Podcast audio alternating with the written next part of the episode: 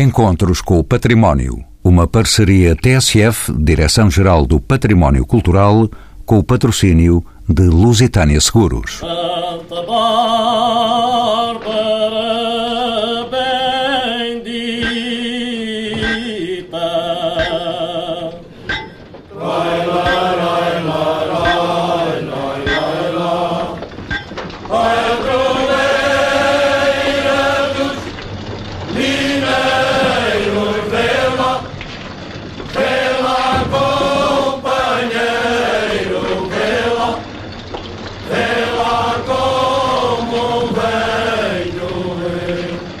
O património mineiro representa um dos elementos patrimoniais mais singulares reconhecidos no século XX.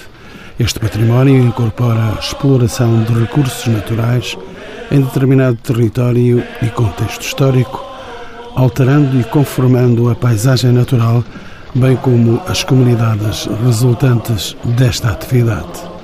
Fatores geológicos, exploração mineira, património técnico, desativação, salvaguarda e reutilização são algumas das questões que guiarão a conversa com os convidados deste programa.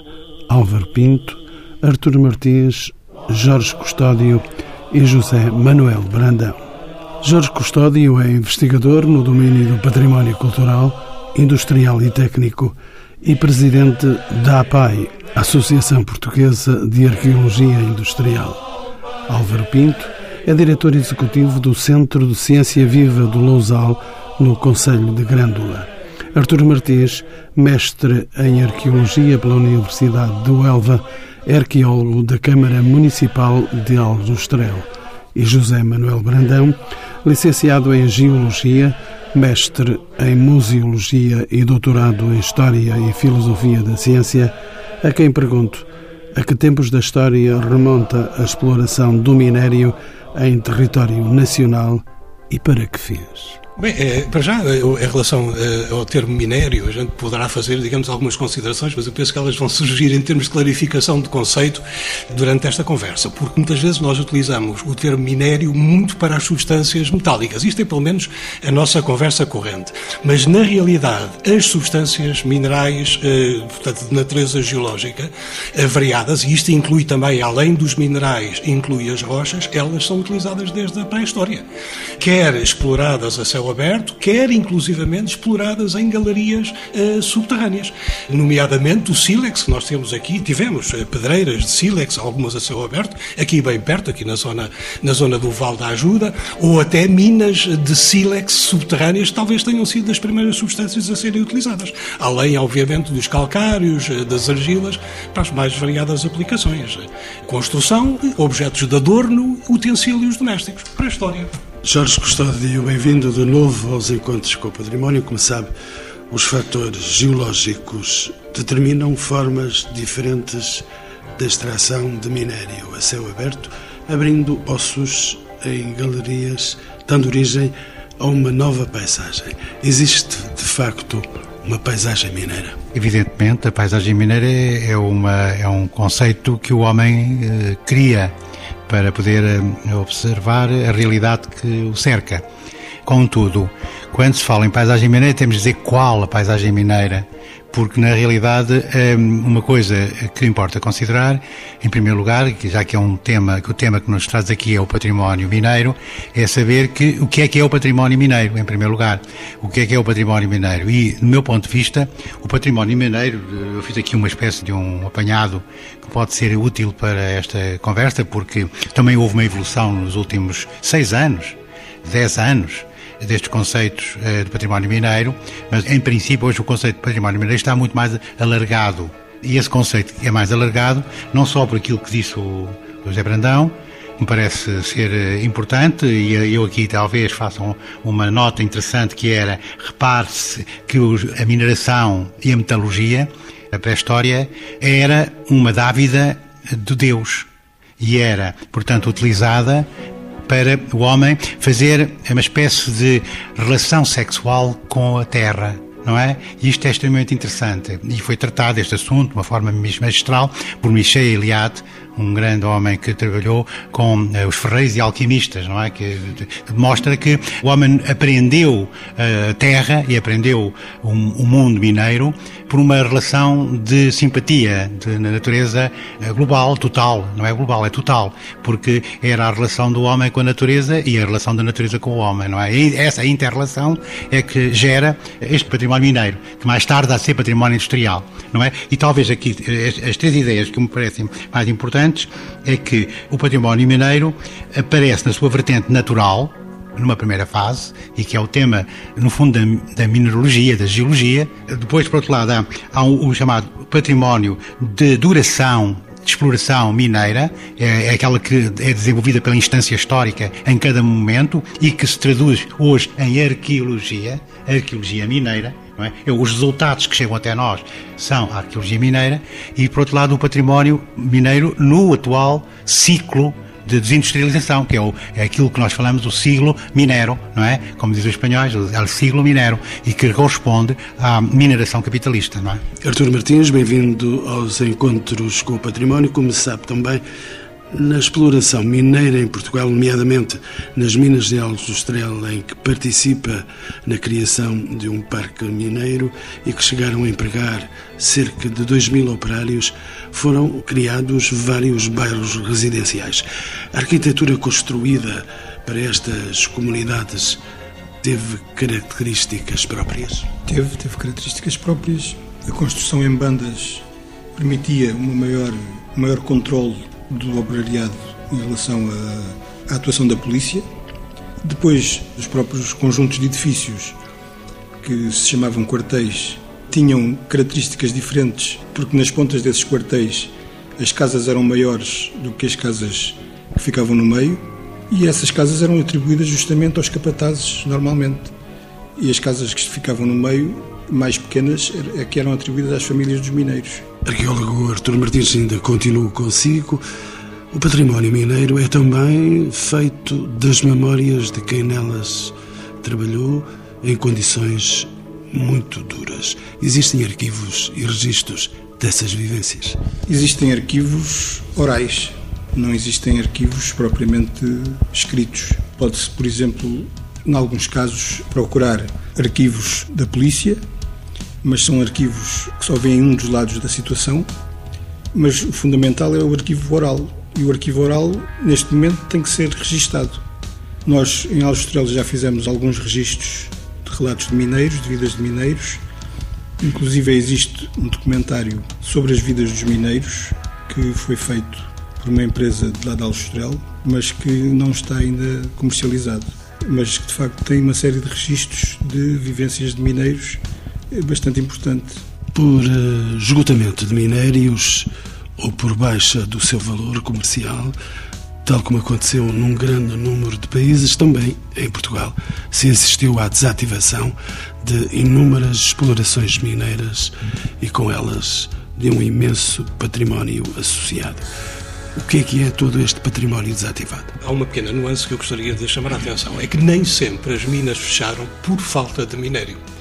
Quem, na realidade, quase dita o fecho das minas são as grandes, digamos, correntes de transação de minérios a nível internacional. O valor comercial? O, o valor comercial deles e, e, a maneira como ele é oferecido. E muitas vezes esse é o fator decisivo para fechar as minas. Estou a lembrar, por exemplo, o caso do Wolframio, no nosso país, é um caso uh, paradigmático. Nós temos, uh, além da Panasqueira, que é a única mina de Wolframio que está a funcionar no nosso país e uma das poucas ou raras a nível europeu, há muito mais Wolframio noutros sítios, mas deixou de ser interessante pelos custos económicos. Porque ele é oferecido também noutros mercados, se calhar a condições mais vantajosas do que aquelas que eh, se obteriam explorando aqui. Portanto, nem sempre as minas fecham pelo esgotamento dos minérios, embora isso seja efetivamente uma pedra fundamental.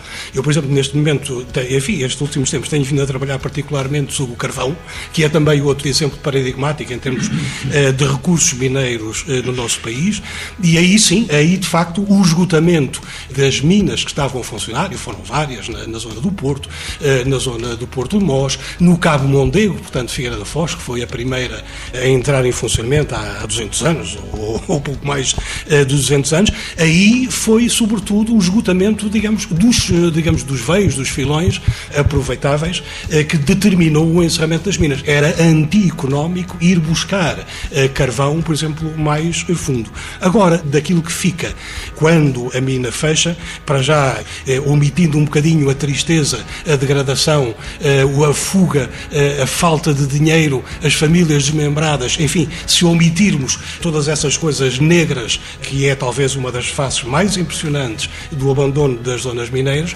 fica-nos sobretudo uma memória, uma história de técnica, de aprendizagem e de luta pelas condições de trabalho eh, das pessoas. Artur Martins, ia a dizer também? Ia referir o caso da Austral, porque em 93 as minas da Austral foram suspensas e foram, tiveram suspensas durante cerca de 10 anos, justamente por causa dos preços do minério nos mercados internacionais. Mas não foi apenas em 1993 que a mina encerrou. Desde 1895 até 1993, a mina teve vários episódios de encerramento de vários anos, devido justamente à, à flutuação dos, dos preços nos mercados internacionais. Jorge Custódio ia dizer também? Que há ainda outra razão, do meu ponto de vista, que é a razão do limiar tecnológico. Ou seja, uma determinada configuração das técnicas não pode ser desenvolvida porque ela eh, impõe eh, limites de tal modo físicos, naturais e de capital que impede eh, depois a sua exploração. E, portanto, as minas às vezes encerram por limiares tecnológicos também.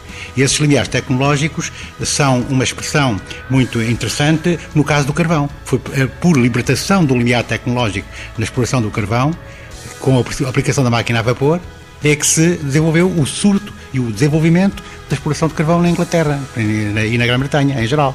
Portanto, é um aspecto que me parece também que deve ser aqui considerado. Álvaro Pinto é o diretor executivo do eh, Centro de Ciência Viva no Lousal. Quer também intervir sobre esta questão? Sim, eh, eu gostaria de, de, acrescentar ainda um facto também muito importante relativamente ao Estrela, é que para além destas paragens, tal como o Artur referiu, destas paragens estarem relacionadas com flutuações de preços, há também um momento em Alstrela em que se faz uma mudança do tipo de minério, do recurso que se está a explorar porque inicialmente e durante muitos anos a Alstrel funcionou como uma mina de pirite e quando ela faz a agulha ela passa de mina de pirite para mina de metais básicos, fundamentalmente cobre e algum zinco. José Manuel Brandão ia a dizer também... Não, ainda, ainda, acrescentava aqui assim mais uma nota que me parece interessante e ela é particularmente eh, importante nos finais do, do século XIX, já nas viragens para 20, que é o problema da formação técnica. Não havia praticamente técnicos nas minas. As minas eram feitas e exploradas, enfim, um bocado pelo belo, não, não propriamente pelo belo prazer, mas por aquilo que parecia. E um Grande prazer não havia lá dentro. Não, claro que não, e a, e a dureza do trabalho nem sequer o deixava. Mas fazia-se quase uma navegação à vista. Se se vê, tira-se, se não se vê, não se tira. Tira-se o que é mais fácil, aquilo que muitas vezes chamou até na gíria técnica a lavra de rapina, e portanto a formação, a falta de formação técnica e de técnicos que, eh, de, de acompanhamento das minas, que depois mais tarde acabou por ser eh, imposta eh, pela, digamos, pelo quadro legal, foi também, digamos, um fator que contribuiu para o abandono de muitos veios, digamos, chamemos assim, sem compromisso geológico, de muitos veios que podiam ter sido continuados a, a, explorar. E, portanto, completamente degradadas, as minas ficaram sem qualquer tipo de ocupação e de possibilidades de serem reexploradas. Álvaro Pinto? Isto é tão verdade que, eh, no caso da, da mina da Panasqueira, que tem praticamente 120 anos de atividade, eh, tem diferentes nomes para os diversos métodos que foram sendo aplicados conforme a tecnologia ia evoluindo ao longo dos tempos e, numa fase inicial, muito bem descrita pelo colega, era conhecido uh, o, o, seguir o filão, e aí é literalmente seguir o filão, porque na panasqueira estamos a falar de filões, era seguido à vista e, portanto, era a fase das rendas e bordados. Rendas e bordados porque a galeria subia e descia, curvava à direita e à esquerda, seguindo o filão, sem qualquer aproximação técnica e sem qualquer conhecimento de engenharia de minas e de geologia.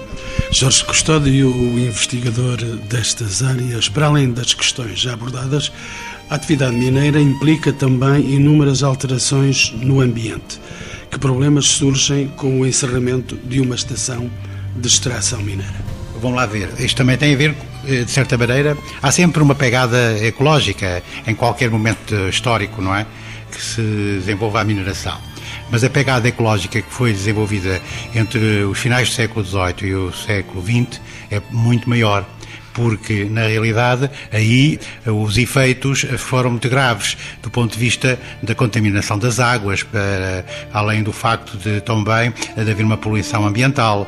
E isso é marca do capitalismo, ou seja, da ferocidade da exploração que foi marcada por eh, uma tentativa de esgotamento geral dos jazigos e dos, e dos filões.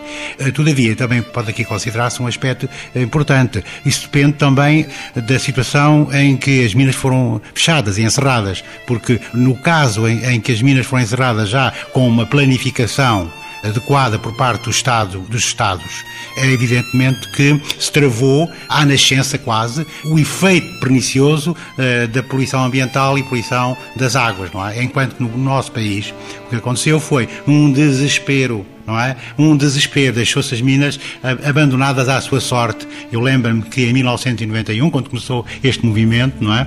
Fomos todos para uma sala discutir esse assunto e nessa sala o que estávamos a dizer é exatamente esta questão. Nunca se viu um país que deixasse, portanto, ter as suas minas, muitas a céu aberto, eh, no estado em que estavam completamente degradadas. E ainda por cima não aproveitando os know-hows que estavam sociais e humanos eh, que podiam, portanto, contribuir para eh, o desenvolvimento desenvolvimento integrado e sustentável da, da, da, do país. Portanto, há razões que são razões gerais e há razões que são particulares respectivamente a Portugal.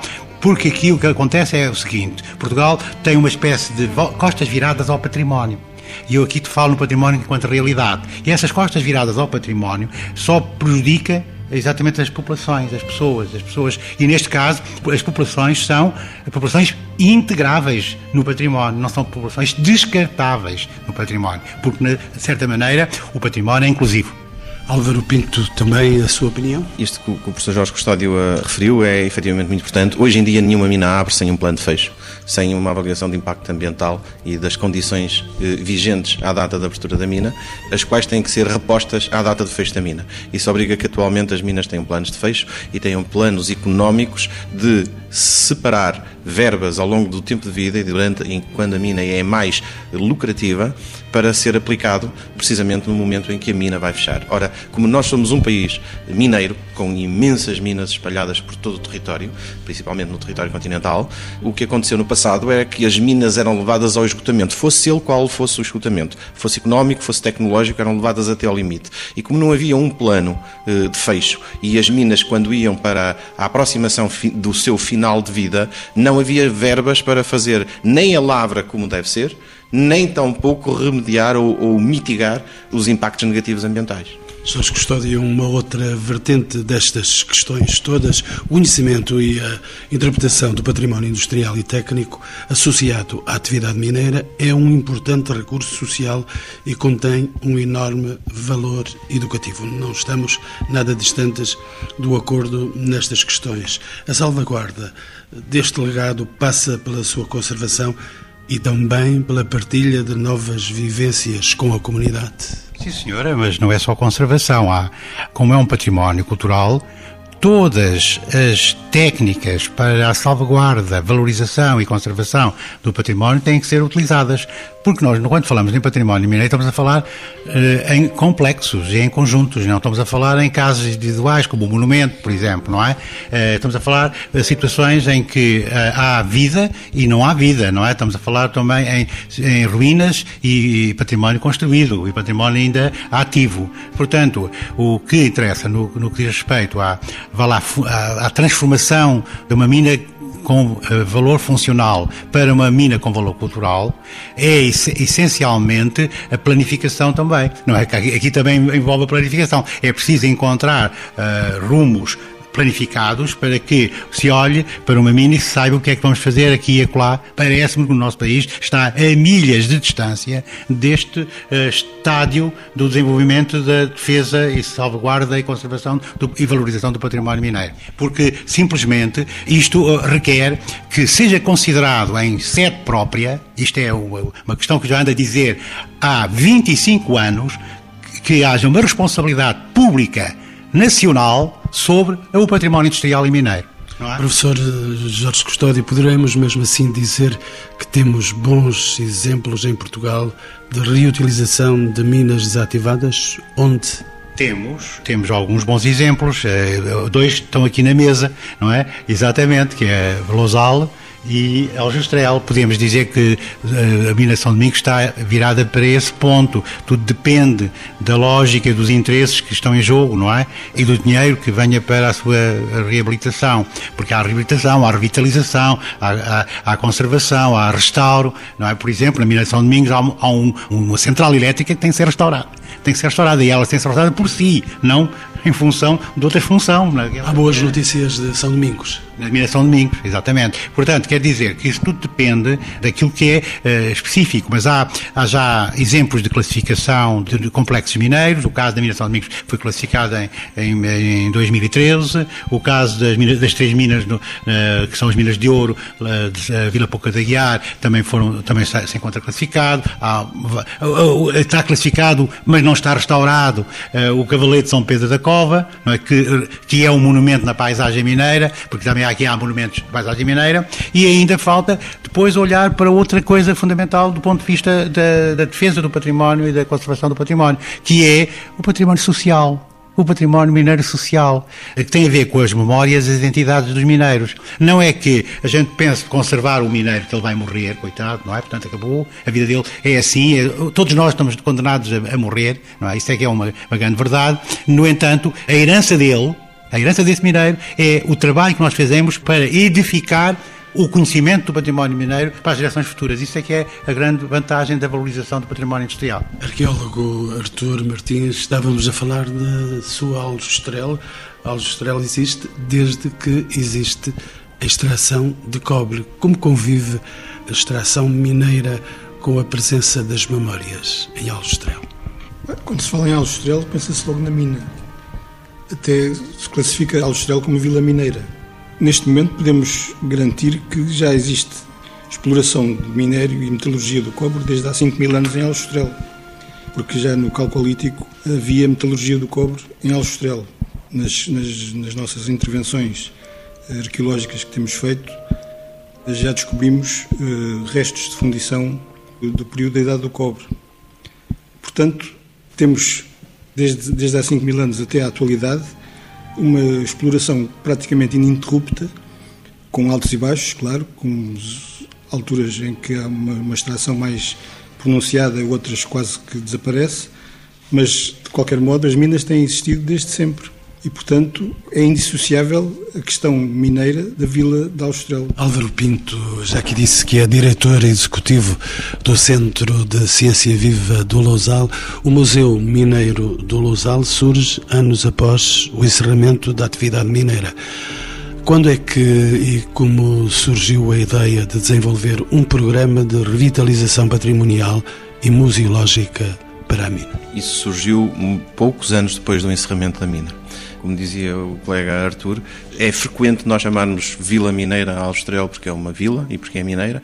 O Lousal é uma aldeia mineira. Nada existia se ali não tivesse aquele recurso mineral. E, eh, e quem vai ao Lousal percebe-se perfeitamente que a estrada termina no Lousal. Portanto, nós estamos condicionados ao que a natureza nos dá. E, portanto, toda a aldeia do Lousal cresce e cria condições eh, de vida muito favoráveis e muitas vezes superiores à própria Vila de Grândola, que resultam da atividade mineira.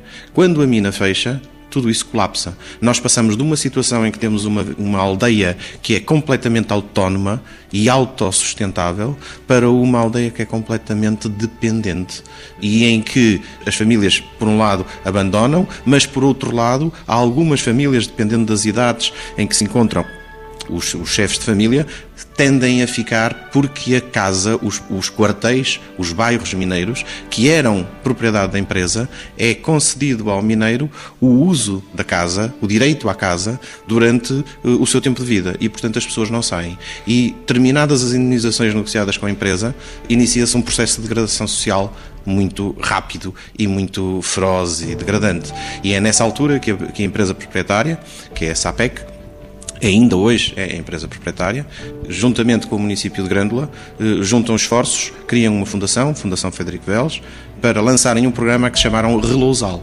para revitalizar o Lousal do ponto de vista patrimonial, social, económico, patrimonial e aproveitando todo o know-how, todo o conhecimento acumulado ao longo dos tempos para ser também um local de aprendizagem. Daí é o surgimento de um centro de ciência viva, porque permite divulgar ciência e tecnologia recorrendo à história da mina e às tecnologias, os recursos naturais são a porta de entrada na área do conhecimento e depois tudo se explora. Uma mina permite explorar todas as áreas do conhecimento da ciência e da tecnologia. Alguma informação para os ouvintes? Lousal está por ali perto de Grândola, em pleno Alentejo. Álvaro Pinto, por que é que se integrou um centro de ciência viva no Lousal? O que é que oferece este núcleo educativo àqueles que o visitam? Uma experiência ímpar e singular. Uh, primeiro... Eu posso dizer o mesmo porque já fiz reportagem no local e pude conhecer exatamente. E concorda comigo. E concordo consigo. Efetivamente, o Lousal tem uh, inúmeros aspectos que são muito felizes. Um é de ser de muito fácil acesso. Tem a autoestrada a 7 km de distância, as linhas da, da CP passam no Lousal, há um apiadeiro no Lousal. Mesmo que a estrada pare no Lousal, não é? Mesmo que a estrada pare no Lousal. O caminho de ferro não para, passa por ali. Solta-se mais. E, eh, e solta-se mais. Mas as pessoas, uma vez chegadas ao Lousal, porque o Lousal também tem uma dimensão adequada. Ele não é demasiado grande que não possa ser explorado num dia, mas é suficientemente grande para que as pessoas possam perceber a complexidade do que é uma aldeia mineira e do que é uma operação mineira. Por isso é que as pessoas, quando chegam ao Lousal, podem viver memórias que passam não só pela paisagem, não só pelas pessoas que têm uma identidade própria, todas as aldeias, vilas mineiras têm identidades próprias, mas que têm características semelhantes em todo o mundo. Aliás, para marcar este aspecto, poderíamos nos lembrar do episódio infeliz, mas com final feliz, dos mineiros aprisionados no Chile, em como as comunidades mineiras em todo o mundo, Alstrel, Lousal e outras, acompanhavam diariamente o drama de, de, do resgate daqueles mineiros, porque há uma identidade própria. E, portanto, as pessoas, quando chegam, respiram essa identidade, respiram a estrutura de uma aldeia percebem como é que era a dinâmica da aldeia, porque é que os quartéis ou os bairros mineiros estão partidos, porque era preciso não haver concentração de muitos mineiros. As minas tinham polícias próprias e, portanto, por isso faziam vários polos de bairros. Não era um bairro único. Os mineiros podiam ser explosivos. Os mineiros podiam ser explosivos. E, por outro lado, há outro aspecto muito importante que eu gostava de realçar, é que não é só a paisagem. Quando nós chegamos a um espaço mineiro, há cheiros próprios. E os cheiros também são memória. No caso da faixa piritosa ibérica, em que se, integra, em que se integra Lousal, integra-se Estrel, São Domingos, há o cheiro enxofre da pirite que se vai decompondo. Mas quando entramos no Museu Mineiro de, de, do Lousal, que era a antiga central elétrica que está recuperada, há o cheiro do óleo da operação dos, dos motores. E todos esses cheiros são, fazem parte do património mineiro, fazem parte da memória e permitem às pessoas uma experiência que é absolutamente global não é folhear um livro, que é muito bom, e ainda bem que as pessoas folheiam, não é visitar um monumento, é um, um, uma experiência imersiva e de sensações absolutamente total. Por outro lado, a presença, atualmente, temos a possibilidade de visitar o interior da mina, temos uma galeria, galeria essa que foi feita na, na primeira metade do século XX, a mina abriu em 1900, e que tem, foi recuperada e tem soluções tecnológicas que, à entrada, remetem para aquilo que era a tecnologia na passagem do século XIX para o século XX e à saída, porque foi necessário tornar aquilo seguro e tornar aquilo visitável, temos soluções tecnológicas de sustimento e de garantia de condições de, de circulação que remetem para a tecnologia século XX, século XXI. Portanto, é simultaneamente uma viagem no tempo. Jorge Custódio, está-me a pedir a palavra, mas eu também tinha palavras para lhe dizer. Mas diga-me então. muito dizer aqui um aspecto importante, e ele também com certeza tem, que é o seguinte: nós temos que agora valorizar aquilo que tem sido as grandes conquistas de, do património mineiro nos últimos anos. E uma dessas conquistas foi as minas portuguesas, há cerca de 6 anos ou 10 anos atrás, não se visitavam no interior. E agora, portanto, temos duas, duas possibilidades já de visitar no interior. É? As galerias 30, de, de nível 30 ou 25 da Austrel e a, a Galeria Valdemar, que é a 30 de, do Lousal, que, de certa maneira, permitem, portanto, que as pessoas possam vivenciar a experiência mineira de entrar numa galeria e, e conhecer os poços, os poços de extração ou os poços de, de elevador para os operários. Os romanos. Poços- E os poços romanos. Bom, mas isso, é, isso já é outra questão, isto é a visibilidade na arqueológica, não é? Ou seja, mas isso é preciso já um, um conhecimento mais adiantado né, nesta área, não é? Na visita da galeria de Aljustrel podemos ver Ah, exato. um poço romano. Exatamente, exatamente. E temos uma galeria romana, exatamente. José Miguel Brandão ia dizer também. Queria acrescentar aqui mais duas notas aqui, há coisas que os meus ilustres parceiros de mesa também já disseram. E em termos da valorização de, de coisas que, que existem e que têm sido, de facto, experiências muito interessantes e que vale a pena visitar. Uma delas é na zona de, de Paredes, eh, Porto, a recuperação de uma pequenina mina de, de ouro, que é a mina de Castromil, eh, que inclusivamente dispõe hoje de um pequeno centro de interpretação e que tem sido um caso de sucesso, muito virada para a didática daquilo, mas eh, que é efetivamente um ponto interessante e um projeto também que não pode ficar esquecido em termos de valorização de uma pequena mina eh, de ouro daquela zona. Outro caso também muito interessante que ainda concilia uma vertente diferente, que é a vertente desportiva e a vertente da fruição do turismo da natureza, portanto, além, digamos, tudo, toda a aprendizagem técnica, eh, social, enfim, todas estas vivências eh, que vocês também já disseram, mas há também uma componente que hoje as pessoas valorizam muito, que é precisamente a componente não só do desporto, já lá vamos, mas também a fruição da natureza no seu todo. Estamos a falar no caso de boticas, também da recuperação de antigas minas de ouro, neste caso a céu aberto, eh, que inclusive tem um passadiço, pá, muito bonito, que as pessoas podem fruir e englobar, digamos, na visita eh, motivada pelo conhecimento de uma zona mineira, fruir todas uma outra, uma outra série de nuances eh, da natureza. Idem, embora de uma forma mais restrita, na Serra de Santa Justa também, a zona de Gondomar, eh, onde os fojos romanos, portanto, minas, de- minas de ouro tenebrosas, absolutamente tenebrosas, mas que deram um espólio arqueológico espantoso, dos melhores, talvez. Antigamente Exa- Exatamente. andava-se lá em cima, Mas eh, que lá embaixo. é, é morto. Mas hoje, hoje essas minas estão até integradas, digamos, num projeto bastante maior, até tem sido acaranhado eh, em boa parte pela Faculdade de Ciências eh, do Porto, que é o Parque Paleozoico, que valoriza, portanto, outras componentes eh, do próprio enquadramento geológico em que as minas ocorrem. Embora aí no caso da Serra de Santa Justa a visita desses forjos romanos é perigosa e, portanto, só de facto devidamente acompanhada, aliás, até uns grupos de espeleologia eh, que se prestam e se disponibilizam a fazer o acompanhamento eh, dos visitantes. Mas cá está, digamos, como se diz hoje muito, a reboque eh, do património mineiro, a causa mais nobre, se calhar, toda a possibilidade de fruição e de uma leitura mais integral da natureza também na E, sua. e até a gastronomia, porque, porque as rotas do mármore têm a gastronomia, não é? Exatamente, a rota do mármore, que é uma, uma experiência interessantíssima. Eu aqui gostaria de, de- de fazer uma homenagem também a, uma- a um homem que se dedicou isto e que já morreu, que foi o Alfredo Tinoco. Foi ele que eh, pensou claramente, e, e esteve no Lousal, e foi o, foi o do Museu Mineiro, da APAI, portanto é a Associação Portuguesa de Arqueologia Industrial, esteve na- no projeto da- do Lousal, mas ele também esteve nas rotas do mármore e aí eh, fez um projeto que hoje em dia está levado, já é levado a cabo. Hoje há visitas ao, ao mármore de Vila Viçosa e de Estremoz. E ainda a rota mineira, não podemos deixar de esquecer que hoje já existe já o projeto de Rota Mineira, está, não, calhar não está ainda totalmente potenciado porque precisa de apoios, não é? Mas eh, que hoje garantem que um visitante eh, conheça este património, que também é fruição, o património é fruição, eh, possa poder, poder beneficiar desse, desse horizonte de, de vida, não é? Que é conhecer as minas do nosso território, não é? Jorge Custódio, aproveito a oportunidade para lhe perguntar quais são os maiores desafios que se colocam atualmente a quem estuda, protege e gere o património mineiro.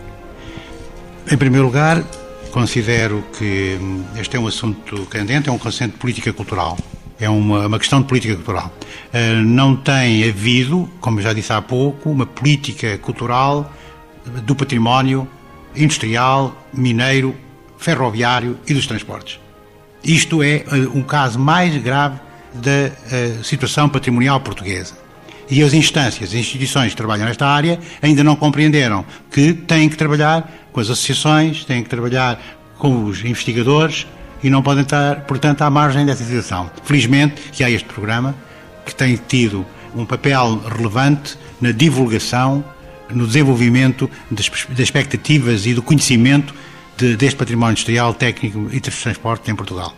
Artur Martins. Para além daquilo que disse o Jorge Custódio, acho que as autoridades também deviam terem atenção à questão dos arquivos da atividade mineira. que neste momento estão quase inacessíveis para os investigadores e que deviam ser mais bem cuidados e mais bem eh, servidos para quando os investigadores necessitam de, de investigar esses arquivos, eles poderem ser postos à disponibilidade de maneira melhor do, do que atualmente, praticamente não estão inacessíveis. Álvaro Pinto. Tentando acrescentar o que foi dito pelo professor Jorge Custódio e pelo colega Artur, é preciso recordar que as minas, como eu disse há pouco, aparecem onde a natureza as coloca e ao serem recuperadas, ao existir registro histórico, ao existir património e ao existir promoção daqueles espaços, estamos simultaneamente a contribuir para um turismo diferente, que é a nova forma de turismo, e muitas vezes, e eu falo um pouco pelo Lousal, e sei que o Lousal é um bom exemplo nisso, podem se constituir como importantes vetores de transporte do turismo do litoral que nós sabemos que já está muito bem dominado, para o interior. E mostrar o país de outra forma e levar as pessoas a descobrir outras coisas, tal como os circuitos enológicos, os circuitos gastronómicos e que passam precisamente pela captação desses públicos que se centram no litoral, que se uh, colocam no litoral e para serem puxados para o interior precisam de uma motivação. E uma mina, é o caso de Lousal no Conselho de Grândola, serve exatamente para isso. José Manuel Brandão, uma palavra? Eu, ia acrescentar uma, talvez uma nota um pouco diferente, eh, que tenho sentido também muitas vezes quando uh, se está à procura de material. Portanto, além do, do, problema dos arquivos, já foi levantado pelo Custódio e pelo, e pelo Artur, e de facto nós hoje confrontamos com arquivos que são preciosos e fundamentais para estudar, digamos, história mineira, compreender a evolução das técnicas, enfim, até a própria geografia da atividade. Uh, sim, obviamente. E, e, a geografia da distribuição uh, dos interesses económicos é também, digamos, um problema, a falta, digamos, de coordenação de publicações e o desconhecimento generalizado que há em termos de publicação. Há muito poucas revistas em Portugal, é?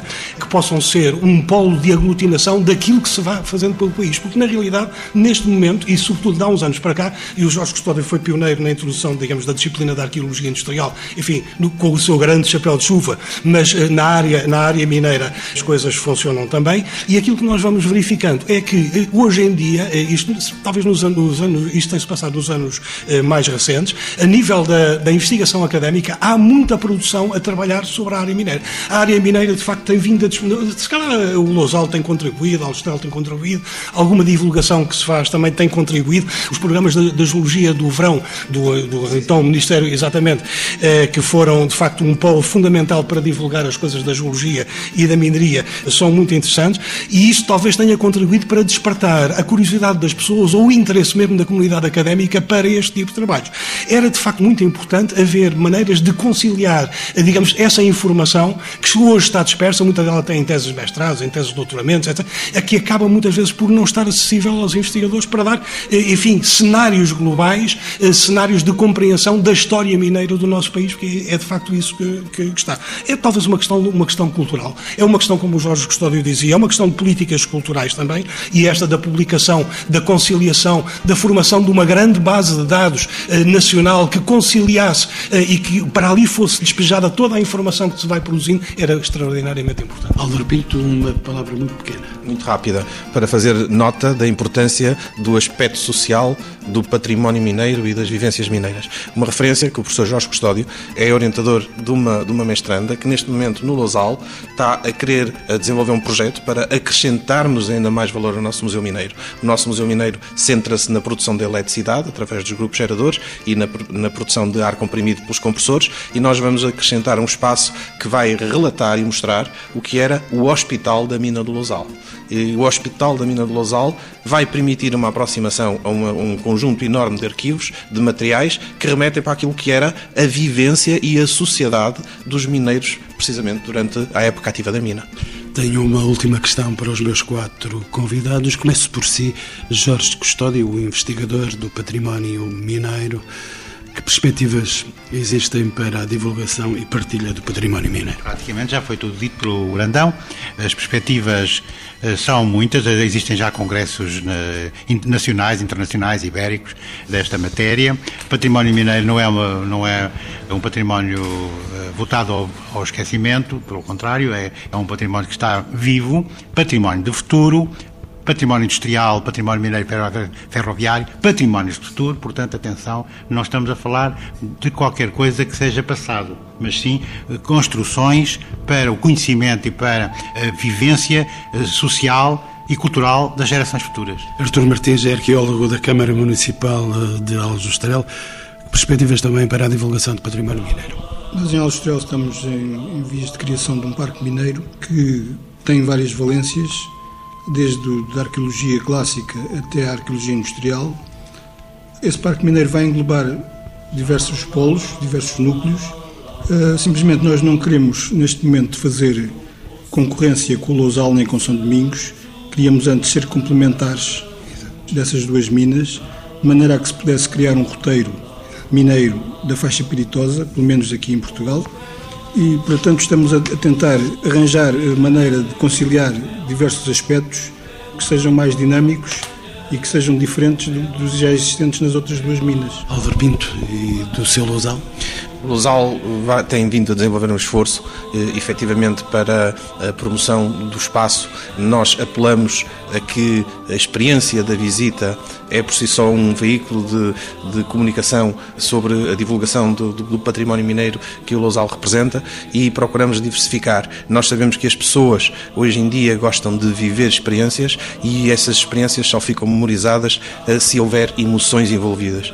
E, portanto, esta conjugação da experiência com as emoções e desta, deste largo espectro que nós abordamos com um centro de ciência, com um museu mineiro, com um roteiro, com uma rota de monumentos megalíticos, com uma visita ao interior da mina e com uma dinâmica de divulgação pelas redes sociais e não só, e a públicos dirigidos e a nichos de, de públicos, pensamos que vamos contribuindo na medida da nossa escala e da nossa capacidade para divulgar este património e para preservar este património. Contamos com um enorme apoio por parte das entidades que estão envolvidas connosco, a Câmara Municipal, a Fundação Federico Veles, a SAPEC, a Ciência Viva e, naturalmente, todas as outras minas ao nosso, ao nosso redor, porque efetivamente, como disse o Artur e bem, nenhuma mina esgota a outra e, portanto, eh, uma vez que a pessoa vá visitar o Lousal, Aljustrel está ali 30 km ao lado. E, portanto, não faz sentido não visitar Aljustrel.